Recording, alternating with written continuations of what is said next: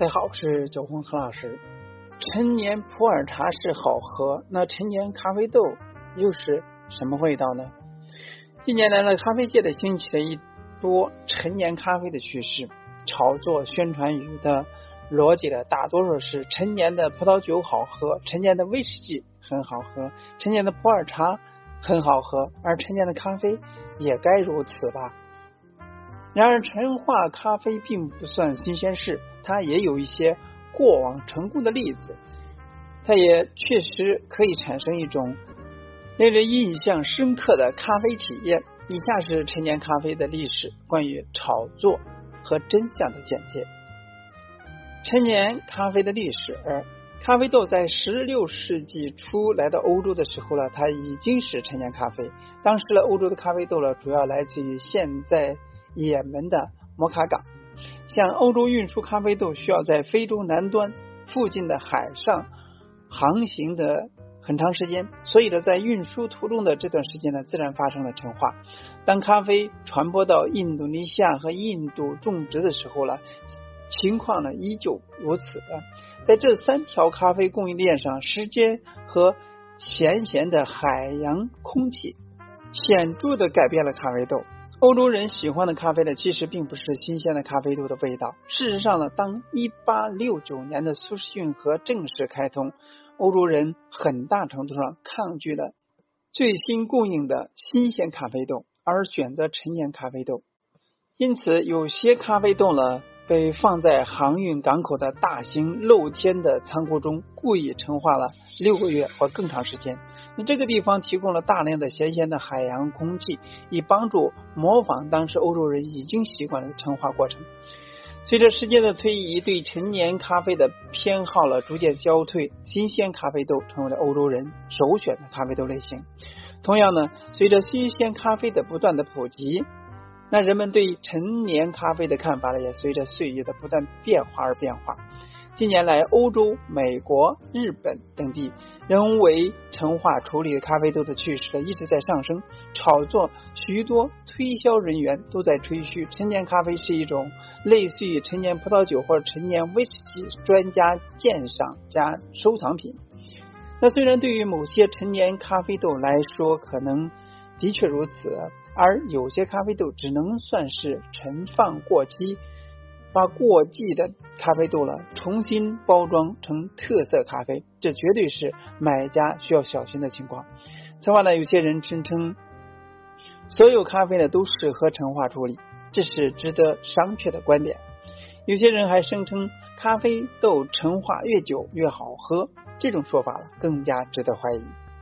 真相，只有某些种类咖啡豆的适合陈年处理，它们必须在适当的环境下进行陈化，以避免因陈化造成的油脂、香气和味道流失，否则咖啡豆也会变质。此外呢，大多数专家都认为咖啡豆的品质并不会随着陈化的时间增长而持续改善，因为咖啡豆随着陈化时间增长只会流失更多的风味。因此，虽然你可以购到八年前的咖啡豆，但你应该不会想喝它。哪种咖啡适合陈化处理呢？一般来说呢，只有某些特定种类的咖啡生豆适合陈年处理。通常呢，最适合用于陈化咖啡豆，应该拥有比较醇厚的 body，较低的酸度。当然呢，凡事无绝对。适合陈化的咖啡豆种类中，包括来自于印度、印度尼西亚的低酸咖啡豆，特别是湿刨法处理的图门答腊咖啡和苏拉威西咖啡。随着陈化时间的增长，这些咖啡豆会产生辛辣复杂的味道。此外呢，拥有明亮酸质的水洗拉丁美洲咖啡豆呢，也非常适合陈年化处理，因为经过陈化之后呢，它们会变得更加醇厚。那咖啡豆的陈化过程是怎么样的呢？陈年咖啡和上面所说的过季咖啡不一样，真正的陈年咖啡是经过精心陈化的，通常时间六个月到三年。陈年咖啡要进行定期的监控。翻转咖啡豆以分配水分，使咖啡袋之间陈化过程均匀。同时呢，也需要防止霉菌和腐败的发生。咖啡豆的陈化处理呢，通常会在产地进行，因为咖啡产地拥有较高的海拔，使得温度和湿度呢比低海拔更稳定。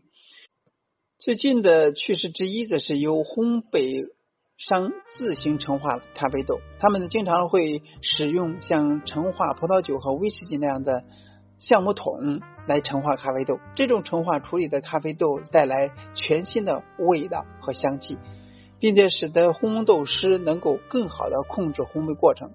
咖啡在陈化过程中，通常需要每年品测几次。确定豆子陈化完全后，便及时进行烘烤。通常呢，深度烘焙是最适合陈年咖啡豆，因为深烘会使陈年咖啡豆的味道呢均衡，又能够突出主体风味。陈化咖啡豆能够用于拼配咖啡豆，也可以单品咖啡也出品。一些专业品鉴者喜欢浅度烘焙的单一产区陈年咖啡豆，这往往呢更加。加强这些独特处理咖啡豆的单一原产地风味特征。那味道好的陈年咖啡豆味道了，不像过季咖啡豆。简单陈放之过季咖啡豆只会让人感觉到寡淡无味，而精心陈化的咖啡豆里边呢，还保留有一丢丢的酸度。它有可能会沾上一些储存的麻袋的味道，但它的口感更醇厚。带烟熏味儿。如果说它是在桶中陈化的，还可能带上橡木味、木质、酒香等等。那每种陈化的咖啡豆呢，都是不同风味。这也是现代的陈年咖啡爱好者如此着迷于此的部分原因。值得注意的是，你会发现某些桶装陈化咖啡呢，会冠以某某威士忌品牌的名字在销售。包装以及风味描述呢，都会使得这些咖啡豆听起来像是浸泡过某种威士忌的一样。但是呢，他们描述的橡木味，其实真正来源于橡木桶，只是这种橡木桶呢，可能曾经用来收藏、存放过威士忌罢了。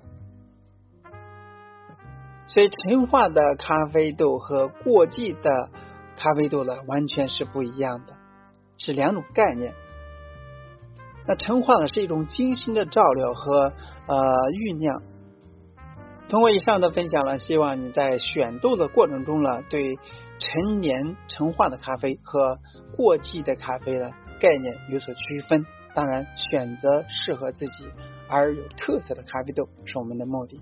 希望给大家所帮助。今天呢就到这里，咱们下次再见。